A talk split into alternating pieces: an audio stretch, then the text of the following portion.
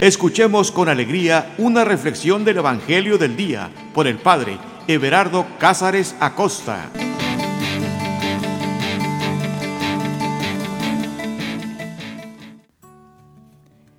Una carta de amor de Dios para ti. Creo que no hay mejor manera de poder describir lo que queremos hacer en este momento que precisamente leer una carta de amor que Dios ha escrito desde la eternidad para cada uno de nosotros. Y claro está, nos estamos refiriendo a la Sagrada Escritura, a la Biblia. Y como por ahí dicen los santos padres, antes de leer la Sagrada Escritura, lo que nosotros deberíamos de hacer es ponernos en oración. Pues si bien es cierto que estos escritos fueron escritos bajo inspiración del Espíritu Santo, entonces de la misma manera exigen ser leídos si lo que queremos es que Dios hable a nuestro corazón. En este momento deberíamos de estar invocando al Espíritu Santo para que sea Él el que nos inspire a leer lo que también Él inspiró a escribir. Te invito a que en este momento te relajes, sueltes los hombros, sueltes los pies, sueltes, sueltes absolutamente todo. Respira profundo porque si bien es cierto, en este tiempo, en estos minutos, tenemos que estar lejos de cualquier preocupación. Nuestro único interés es leer este texto y escuchar, escuchar la voz de Dios que indudablemente quiere hablarnos a cada uno de nosotros. Por eso Él, Él dejó que se escribiera esto, para que tú el día de hoy tengas la posibilidad de leer lo que Él ha querido comunicarte a ti. Indudablemente, si tú tienes la Sagrada Escritura en tus manos, es porque Dios quiere que tú la leas, pero no que la leas como, como la actitud de un científico que quiere leer eh, fórmulas químicas o matemáticas o no, no, no, no, la Sagrada Escritura no es eso, tampoco es un libro de historia, es más como una carta de amor. Ven Espíritu Santo, te invocamos. Ven Espíritu Santo, llena nuestros corazones, llena nuestra mente, nuestros sentimientos. Ven Espíritu Santo y en este momento ve preparando nuestro corazón para que como una tierra eh, fértil pueda recibir esta semilla que es la palabra, tu palabra, palabra de Dios, palabra divina, palabra de amor, palabra que crea, palabra que sana. Señor, llena nuestra alma, llena cada átomo de nuestro ser de tu presencia, imprégnanos de ti. Señor, te pido especialmente por aquellos que van a escuchar este audio. Señor, tú conoces lo que hay en sus corazones. Tú conoces sus preocupaciones, tú conoces sus sueños, tú conoces, Señor, sus ilusiones. Señor, que en este momento ellos puedan reconocer que lo más importante es conocerte a ti, pues quien te conoce a ti tiene vida eterna. Espíritu Santo, haz presente en nosotros el amor de Jesús, el amor que Jesús ha querido manifestarnos en la cruz. Espíritu Santo, haz presente en nosotros la obra salvadora de Cristo, para que viéndolo a Él, reconociéndolo como Señor, podamos también ver al Padre, el rostro misericordioso del Padre. Ven Espíritu de Dios, Espíritu Divino, llénanos de ti, llénanos de tu paz.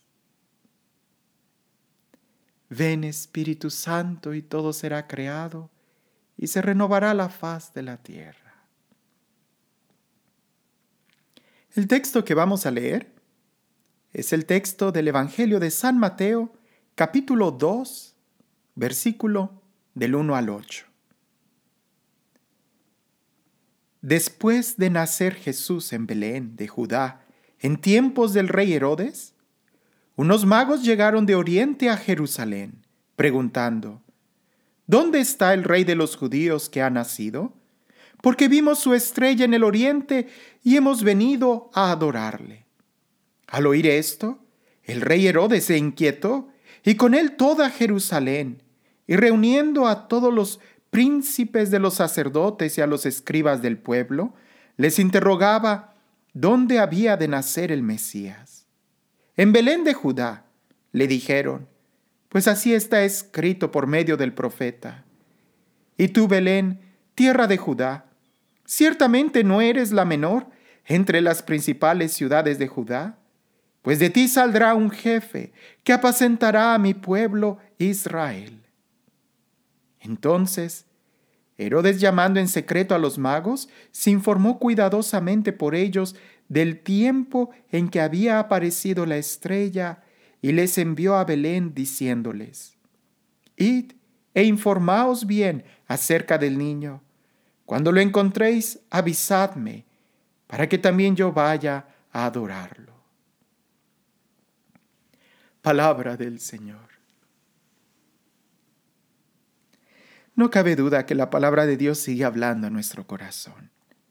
Es este texto es un texto que me llena de manera personal de mucha inspiración y, tiene mucho, pudiéramos durar yo creo que mucho tiempo hablando y profundizando.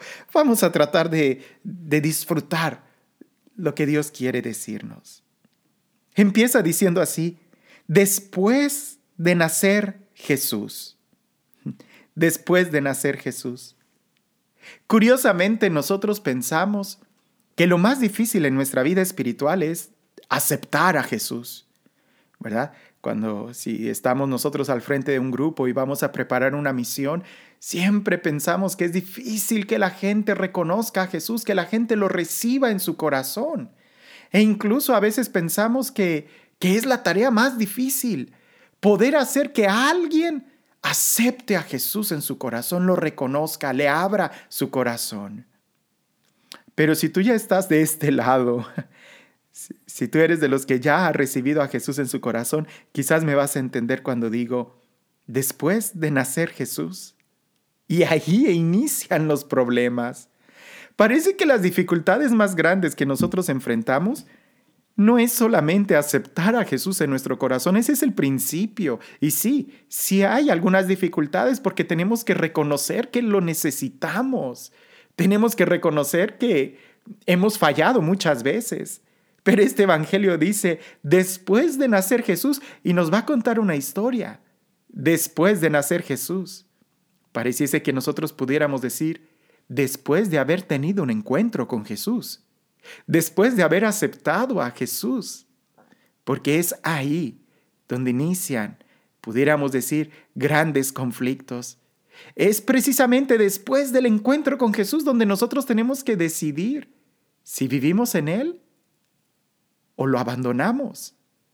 No, muchas veces creemos que basta con decir que Jesús es el Señor y se nos olvida que hay que creer en el corazón, se nos olvida que hay que dar, hay que dejarlo crecer.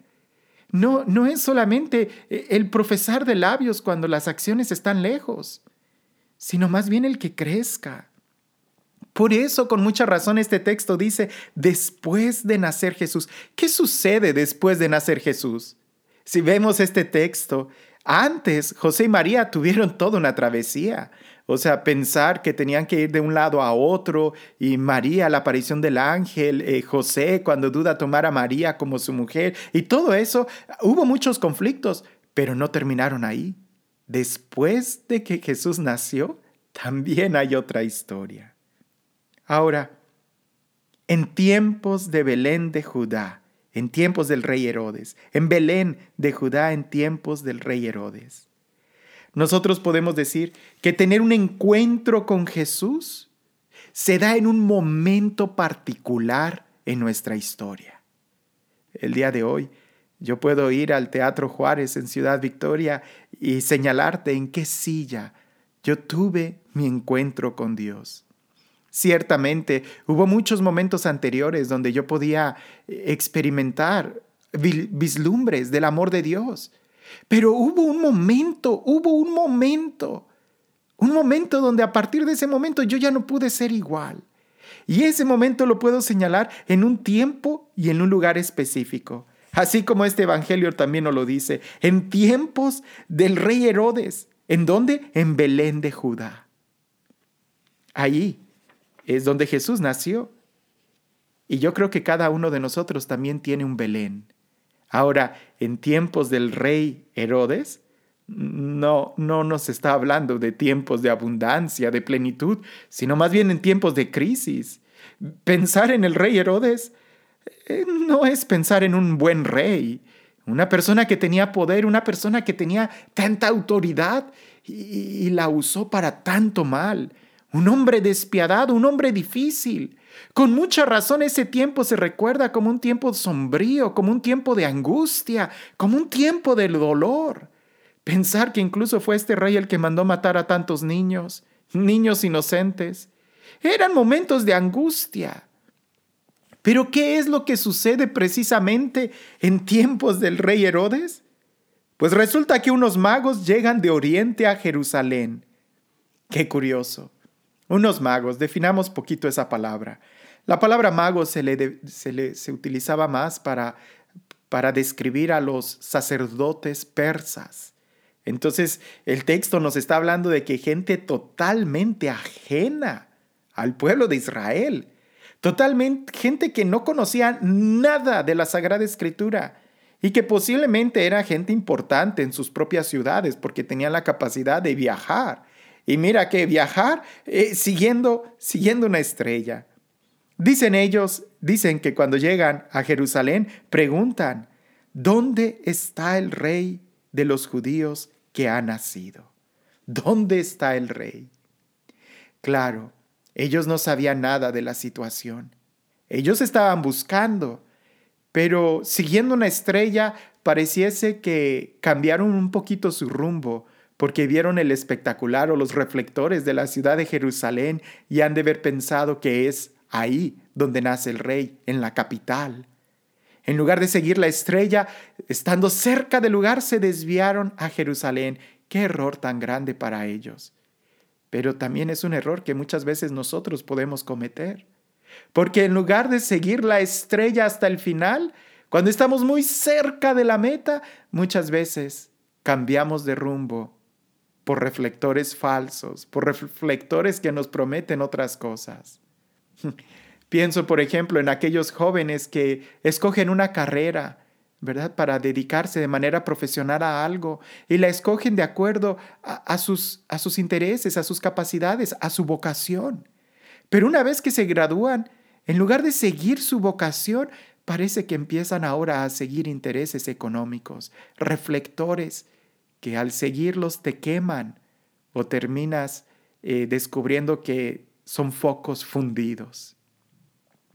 Estos magos llegan a Jerusalén. Hubieran continuado siguiendo la estrella y, nos hubiéramos ahorrado tantos problemas. Pero ellos se desviaron y preguntan, ¿dónde está el rey? Como si este rey hubiese nacido en un palacio. ¿Dónde está el rey? Pues ¿en dónde nace el rey si no es en un palacio? No, este rey es muy especial. Por eso habría que preguntarnos nosotros, qué es lo que estamos buscando y en dónde estamos buscando. Porque quizás al buscar en lugares equivocados, lo único que hacemos es desviarnos totalmente del camino. Estos reyes iban buscando al, verdadero rey, estos magos iban buscando al verdadero rey, verdadero rey que, que no nace en un palacio. Bien, nosotros a veces también estamos buscando en lugares equivocados. Estamos buscando el amor en lugares equivocados. Estamos buscando la paz en lugares equivocados. Estamos buscando la libertad haciendo cosas equivocadas. Por ejemplo, buscando la libertad en los vicios, te encadenas. Buscando el amor en los placeres, te abandonan te hieres, te lastimas. Buscando la paz, imponiendo nuestros gritos, lo único que hacemos es causar una guerra interior. ¿En dónde estaremos buscando nosotros el rey? El verdadero rey, el rey de paz. ¿En Jerusalén? ¿No deberíamos más bien de alejarnos de Jerusalén e internarnos en aquel pueblo pequeño Belén? ¿En dónde debemos de buscar el amor el día de hoy? Ellos preguntan, ¿dónde está el rey de los judíos que ha nacido? Pues si Él es el rey de los judíos, ¿por qué ellos, que son persas o que son gente extranjera, que son venidos de Oriente, ¿por qué están buscando a un rey que no les pertenece? ¿Por qué están buscando a alguien que no tiene nada que ver con su cultura, ni con su nación, ni con sus tradiciones? Pues porque precisamente este rey, el rey de los judíos, no es únicamente el rey de los judíos, sino que está llamado a ser el rey del universo. Y lo que este rey ofrece, ningún otro reino te lo va a dar. Hay que subrayarlo. Esta gente de Oriente nos da el testimonio de que Jesús viene a darnos algo que nadie más nos puede dar. La verdadera plenitud de vida, el verdadero amor. San Agustín lo dice de una manera tan bonita. Nosotros fuimos creados para el tamaño de Dios y solamente Dios nos puede llenar. No hay ninguna otra criatura ni ninguna otra situación que pueda llenar nuestro corazón, sino solamente Dios. Estos sabios de Oriente, estos magos de Oriente, pareciese que ellos, gente que había experimentado mucho, conocedores de la vida, trotamundos, que viajaban, sabían, sabían que solamente Jesús es el que puede llenar cualquier expectativa. Con mucha razón más adelante le entregan algunos, algunos dones, algunos regalos muy especiales. Pero ¿qué es lo que sucede cuando en el palacio de Jerusalén escuchan que ha nacido un nuevo rey? Pues bien, Dice la Sagrada Escritura que al oír esto, el rey Herodes se inquietó y con él toda Jerusalén. El rey Herodes se inquietó y con él toda Jerusalén. Puedo entender yo que el rey Herodes se haya inquietado por semejante anuncio. Es decir, imagina que alguien llegara a tu casa y que dijera, ¿dónde está tu hijo? pues ¿cuál hijo? ¿Verdad? ¿Cómo? Pues me inquieto. Bueno, pues llegan estos sabios de Oriente que no eran, pienso yo, ningunos pordioseros, porque pues para que el rey Herodes los haya recibido, quiere decir que tenían alguna influencia. Pero llegan y le preguntan, ¿dónde está el rey? Y pues Herodes ha de haber dicho, ¿cómo que dónde está el rey? Pues si yo soy.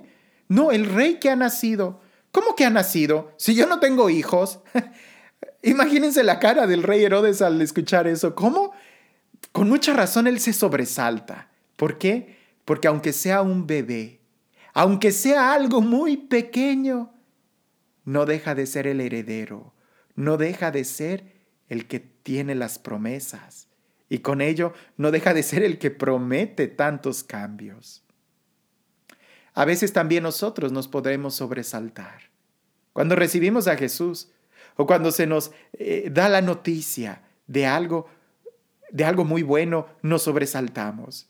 No solamente por la alegría, sino también de saber que esta nueva vida va a cambiar muchas cosas. E, esta nueva vida, el recibir la presencia de Jesús, nos debe de, en cierta manera, sobresaltar, porque no podemos seguir igual. No, este niño que ha nacido, si es verdad, escúchalo bien, si es verdad que Él es el rey, entonces no podemos seguir igual. Él viene a cambiar, Él viene a transformar, Él viene a, a renovar, a hacer nuevas todas las cosas. Y eso significa que tenemos que aprender de nuevo, aprender igual que como un niño, a aprender a hablar, aprender a caminar, aprender a reaccionar. Y quizás tú estés diciendo, pero ¿cómo aprender a hablar? El que conoce a Dios, el que deja que Jesús nazca en su corazón, eh, toda su vida se transforma. Aprender a hablar, porque si antes tu forma de hablar era de estarte quejando, hoy con este niño habría que empezar a alabar, a dar gracias. Con mucha razón, cuando los ángeles le anuncian a los pastores que os ha nacido un Salvador, ellos alaban a Dios, glorifican a Dios. Este nuevo niño nos debe de enseñar que todo debe de ser renovado, que todo debe de ser transformado. Pero no solamente Herodes fue el que se sobresaltó, que bien es cierto, Herodes pudiera simbolizar nuestro corazón que se resiste al cambio. Que bien es cierto, Herodes pudiera simbolizar eh, nuestra, pudiéramos decir, nuestra poquita maldad que quizás todavía tenemos, que va a brincar, que se va a resistir. Pero no solamente, no solamente Herodes, sino dice que también se inquietó con él toda Jerusalén. ¿Por qué? ¿Por qué toda Jerusalén? ¿Que no era acaso eh, el rey que ellos estaban esperando? ¿Que no era acaso eh, la promesa que ellos aguardaban? ¿No era acaso la oración que ellos hacían? ¿El esperar a un Mesías? ¿Por qué se sobresaltaría toda Jerusalén? Es fácil entender que Herodes, pues claro, si alguien dice, ¿dónde está el nuevo rey? Herodes va a decir, yo soy el rey. Pero, pero no fue solamente Herodes, sino toda Jerusalén. Jerusalén puede simbolizar también nuestra parte religiosa. Y sí, a veces cuando nosotros caemos en una conformidad, cuando nosotros caemos en una rutina espiritual, el que el Mesías llegue a nuestra vida viene a revolucionarnos. La vida espiritual eh, no me malinterpretes, no puede ser una vida rutinaria, no lo es. Eh, la vida espiritual eh, es, es, movimiento, es, es acción, es drama, es alegría, es verbo. No podemos estar quietos en la vida espiritual. Cuando tú te acostumbras de una manera cuadrada, esclerótica, toda dura, endurecida, acartonada en tu vida espiritual donde todo está en orden, en regla, ten cuidado, porque suena más a una vida muy rigorista que a una vida espiritual. No me malinterpretes. Lo que voy a decir es solamente una reflexión mía. Una cosa es tener una vida religiosa y otra cosa muy diferente es tener una vida espiritual. La vida religiosa es una vida que, que de una u otra forma está acostumbrada a ritos, a normas, a acciones. Y eso es bueno. Es bueno tener una vida religiosa porque nos da la firmeza de, de una vida moral, una consistencia. Pero la vida espiritual es precisamente la vida, lo que le da sentido, a nuestra vida religiosa, a nuestras acciones. La vida espiritual, eh, la vida neumatológica, pudiéramos decir en teología, esa vida espiritual es, es siempre nueva, es estar abiertos al Espíritu. A veces, a veces cuando llego a una iglesia como sacerdote y me, me dicen muchas veces, Padre, aquí la tradición es, yo lo sé, es bueno tener tradiciones, pero cuando las tradiciones te impiden eh, la novedad del espíritu, cuando las tradiciones te impiden el, el mirar más allá, algo está mal. En Jerusalén ellos hacían los ritos de una manera tan riguristas. Eran, eran buenos, pero no tenían espíritu. Por eso se sobresaltan. Ellos decían, quizás, no lo sé, estarían pensando, un rey, pero el rey nace en el palacio. Nosotros esperamos que el rey sea así. ¿Cómo que un nuevo rey nos ha nacido en, una tierra extraña, en, en un pueblo aislado, fuera de la capital? Esto también nos debe de a nosotros preguntar. Si Herodes simboliza la partecita de nuestro corazón que está corrompida, la partecita de nuestro corazón que tiene concupiscencia, ¿no? Nuestra maldad. Esa maldad que, que entendemos no quiere aceptar a Jesús. Pero quizás Jerusalén simboliza nuestro corazón bueno, nuestro corazón noble, nuestro corazón que busca la verdad. Él también se debe de sobresaltar con la noticia de que Jesús llega a nuestra vida, porque ahora tendremos que amar como Él nos ha amado, no como yo pienso que es el amor, sino como Él nos ha amado. Ahora tenemos que actuar no como yo pienso que actúa la gente buena, sino como Él quiere que yo actúe. Entonces, si te das cuenta, no solamente Herodes, sino también toda Jerusalén se sobresalta ante esta noticia de que os ha nacido un Salvador, un rey. Ahora, Herodes no sabía. Herodes, a pesar de que era rey, no era judío. Esa es otra historia muy larga e interesante de cómo alguien llega con poder a usurpar el reino. Pero toda Jerusalén se sobresalta y Herodes no sabe de qué le están preguntando. No sabe qué responderle a aquellos sabios de Oriente y no va a hacer el ridículo diciéndoles no ha nacido nadie. O sea, yo no tengo hijos. Esa no va a ser la respuesta de Herodes. ¿Por qué? Porque de una u otra forma tiene miedo, pudiéramos pensar. Estos que han venido de Oriente, eh, a lo mejor con una caravana muy grande, con mucho poder, con un armamento, o quizás con su sabiduría, que hacen preguntas y denotan que son extranjeros muy sabios, o quizás desde un aspecto religioso, al ser sacerdotes persas, eh, vienen y, y pueden cautivar tanto. Herodes no les va a decir, están equivocados, no ha nacido nadie. Cuando ellos le están diciendo, hemos visto su estrella y la naturaleza no miente, hemos visto que, que, han, que ha surgido alguien nuevo, por eso venimos a buscarlo. ¿Dónde está? Herodes no le va a decir, están equivocados, lean bien las estrellas. Si él no sabe nada de eso, si Herodes no sabe de sueños, si Herodes no sabe de ilusiones, si Herodes no sabe de amor, parece que lo que Herodes sabe muy bien es de aparentar, porque en ese momento él a lo mejor les dio la bienvenida, los puso en alguna sala, en alguna recámara, les ofreció comida en lo que iba a buscar la respuesta. Va y pregunta a aquellos que se supone saben.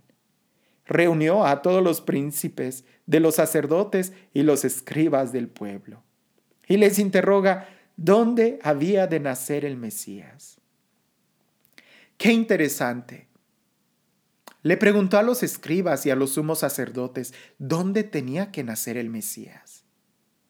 Fíjate bien esta postura que tiene Herodes una persona muy falsa, una persona un poco hipócrita, una persona que quiere dar respuesta para todo, pero sus acciones están muy lejos de sus palabras. Una persona que tiene el consejo de sacerdotes y escribas y que pregunta algo que él no tiene en realidad el interés. ¿Dónde debía de nacer el rey? en donde debía de nacer el Mesías. En Herodes podemos ver y descubrir eso, pero lo triste y lo que me da tristeza es lo que le sucede a los escribas y a los sumos sacerdotes, porque ellos sí que sabían en dónde debía de nacer el Mesías. Y ellos que sí sabían, porque tenían, pudiéramos decir, el conocimiento directo de la palabra de Dios, ellos que, en su mano estaba saber y precisar el momento de la plenitud de los tiempos. Ellos que con la sagrada escritura que la leían y que sabían en dónde debía de nacer el Mesías, ellos no fueron, no fueron. Se quedaron ahí, sentados en sus laureles. Se quedaron ahí muy ocupados quizás en sus ritos y en sus estudios, y no fueron a adorar al Mesías. Eso me da más tristeza que la actitud de Herodes. Yo entiendo que la actitud de Herodes, una persona hipócrita, ¿por qué? Porque no conocía a Dios. Yo entiendo que Herodes se haya enojado, se haya sobresaltado. Yo entiendo que, que Herodes, una persona falsa, porque aparenta algo que no lo es.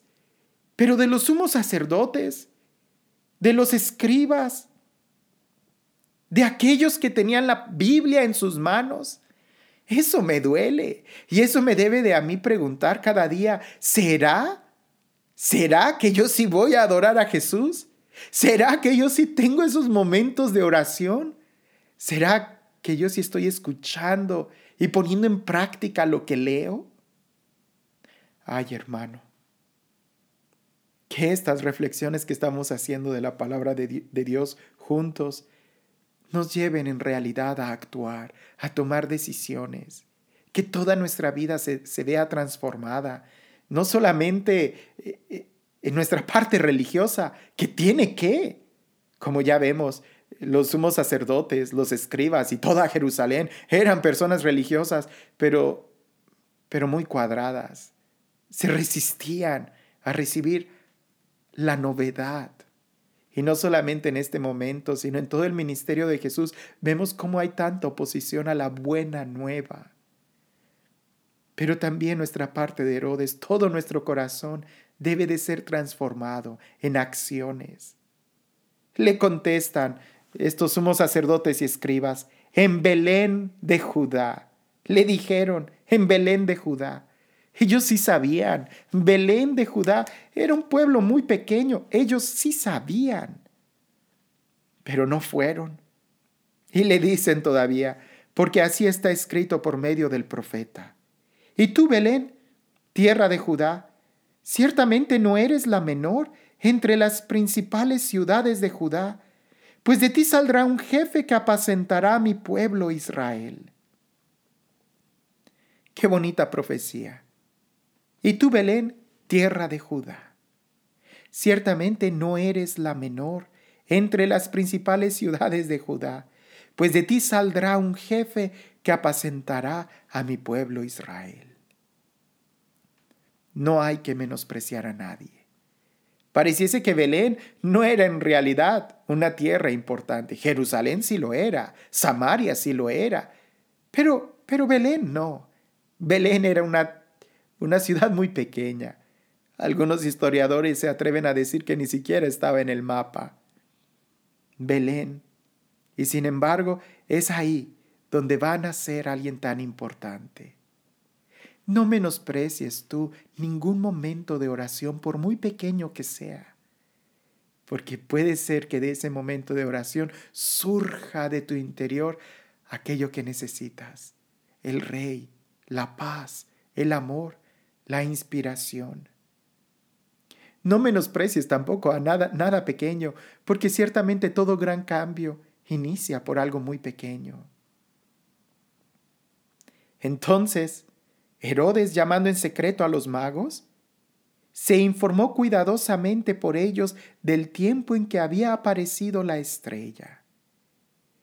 ¿Qué, qué, Qué interesante que Herodes hasta sabía disimular muy bien. Sí que era una persona muy mentirosa, porque no solamente no solamente aparenta saber las cosas, sino que dice el texto, se informó cuidadosamente. Una persona que cuidaba los detalles. Pero ¿para qué? ¿Para fingir? ¿Para aparentar? ¿Para maquillarse? Se informó del tiempo en que había aparecido la estrella. ¿En qué momento ha aparecido la estrella en nuestras vidas? Quizás nosotros también deberíamos de aprender esto. Poner, escribir en un lugar, no, no solamente propósitos de año nuevo, sino el saber en qué momento están sucediendo las cosas. Cuentan por ahí que hay tres grupos de personas. Un grupo de personas son los que están en medio de la peregrinación y no saben qué está sucediendo.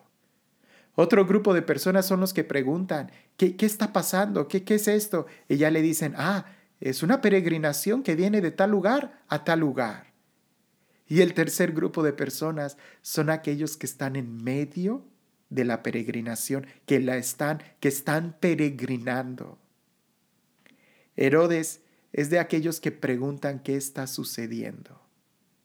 Los sumos sacerdotes pareciese que no sabía nada, pero los que sí se ponen en camino son aquellos magos de Oriente, aquellos sabios de Oriente.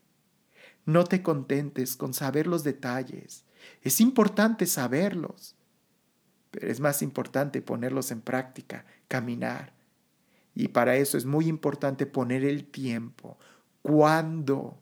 ¿Cuándo va a ser el tiempo? Cuentan, no, bueno, la verdad no recuerdo si, si fue San Agustín o si alguien se lo adjudicó a San Agustín, no lo sé. Pero el caso es de que cuentan por ahí que, Una ocasión, San Agustín estaba orando diciendo, Señor, eh, concédeme el don de la castidad. Pero, pero no ahorita, todavía no, todavía no, pero concédemelo un día. ¿Cuándo? ¿Cuándo es la pregunta? ¿Cuándo es cuando vamos a dejar que este niño nazca? ¿Cuándo es cuando vamos a ir a adorar? ¿Cuándo es el momento? Y la respuesta es ya. La estrella ya está brillando. Este es el momento. Si no es ahorita, entonces quizás cuando queramos seguir la estrella ya estará muy lejos en el horizonte. Es hoy, es este el momento. Ahora lo que hace Herodes a continuación sorprende.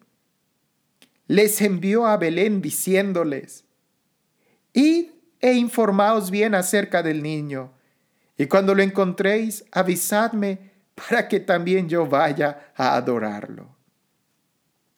Id e informaos bien acerca del niño. O sea, Herodes manda a los magos, manda a esos sabios a Belén. Les dice, en Belén es donde está ese niño. Ahí ha nacido el rey. Vayan e infórmense muy bien. Pues si ellos estaban más informados que Herodes. Vayan e infórmense muy bien acerca de ese niño y cuando lo encuentren, avísenme para que también yo vaya a adorarle. Quiero hacer esta reflexión que más adelante también lo vamos a, profundizar. Pero es, es impresionante cómo, cómo Herodes, con su falsa humildad, con su falsa religiosidad, es esa falsa humildad la que va a causar la muerte de tantos niños. Si a veces nosotros tenemos la misma actitud, cuando sabemos que hay una hora santa o cuando tenemos propósitos religiosos, pronto voy a hacer oración, mañana voy a rezar el rosario o pasado mañana voy a ir a la hora santa. Ay, más tarde voy a hacer la lección divina. O después, después, después, después yo también iré a adorarlo. Es lo que dijo Herodes. Háganlo ustedes, después yo los alcanzo. Empiecen ustedes, al ratito yo voy. Eh, vayan a adorar al niño y después yo iré. Ese después yo iré, lo único que busca es matar, matar cualquier indicio de vida espiritual en nuestro corazón. No, nosotros no podemos dejar para después la vida espiritual, no. No podemos dejar para después el adorar a Jesús. No podemos dejar para después ese momento de intimidad con Dios, ese momento de hacer lo que es correcto. Porque si lo dejas para después, terminarás haciendo lo que está mal. Herodes les dice, infórmense bien acerca de ese niño. No, Herodes, debiste de haber sido tú el que fuera a informarse, porque si tú en verdad creyeras que Él era el Mesías, no hubieras fingido. Si tú en verdad hubieras creído que Él era el rey de Judá, no hubieras fingido, no hubieras pospuesto para luego. Y parece que es eso precisamente lo que tú y yo debemos de tomar en cuenta. Si en verdad nosotros creemos que Jesús es quien es, no debemos de dejar para luego la vida espiritual, el momento de adoración. Si nosotros en verdad creemos lo que es bueno, no hay que dejarlo para después. Esa actitud de dejarlo para después, lo único que provoca es la muerte del bueno, la muerte espiritual. La hipocresía espiritual es el principal cáncer que está destruyendo nuestra vida espiritual y no solamente la nuestra, la propia, la de cada uno, sino la de muchos otros que están a nuestro alrededor, porque parece que se contagia muy fácil la hipocresía espiritual. Hagamos una pausa en este momento y tratemos nosotros de poder reflexionar en dónde ha nacido el Rey. Ha nacido en nuestro corazón, ha nacido en nuestra vida, ¿Ya nació? ¿Ya lo tienes en ti? Ahora bien, ¿qué estamos haciendo para que este niño que ha nacido crezca en nuestro corazón? ¿Qué estamos haciendo para que Jesús crezca en nuestra vida? No, no es suficiente con que Él haya nacido. Tampoco es suficiente saber que nació, así como los sumos sacerdotes. No, no es suficiente el fingir una adoración como la de Herodes. Tenemos que ponernos en camino para adorar a ese niño. ¿Qué cosas? Ahorita pudiéramos hacernos esta pregunta. ¿Qué nos dice el texto? ¿Qué me hace decir el texto? ¿Y qué compromisos debo de tomar yo? ¿Qué me hace hacer el texto? Quizás nosotros debemos describir en este momento el tiempo en donde nosotros ya debemos de hacer las cosas. No dejar para luego, sino que ya tenemos que hacerlo. Y ahora, ¿qué cosas son las que tendríamos que hacer?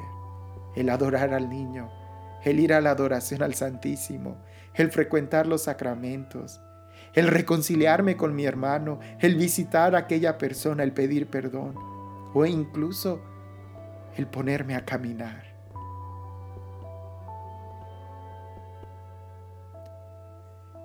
Señor Dios,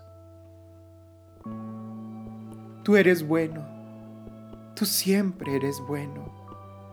Tú nos hablas a cada uno de nosotros de muchas formas, de muchas maneras. A veces, la forma más segura de escuchar tu voz es a través de una estrella, a través de la luz natural de una estrella en el firmamento a través de la voz de la naturaleza, a través de la voz de nuestra respiración que nos señala que tú existes, que fuimos creados para más que solamente comer, dormir y despertarnos. Señor, nuestro corazón te busca, cada célula de nuestro ser te busca. Pero a veces en este caminar hacia ti, Siguiendo esa estrella, vemos muchos reflectores falsos. Pretendiendo buscarte a ti que eres el rey, terminamos llegando a reinos que lo único que buscan es tu muerte. Señor, ayúdanos a que podamos distinguir la luz natural de tu palabra, tu palabra que nos habla de muchas maneras, de aquella luz artificial de los reflectores, que lo único que hacen es quemarnos, que lo único que hacen es distraernos y perdernos de Belén, de ese lugar donde tú naces, de ese lugar donde se te adora. Que podamos nosotros no solamente leer estos textos, sino sobre todo que podamos vivirlos Gracias Señor por tu amor. Gracias por tu presencia. Gracias por tu fidelidad.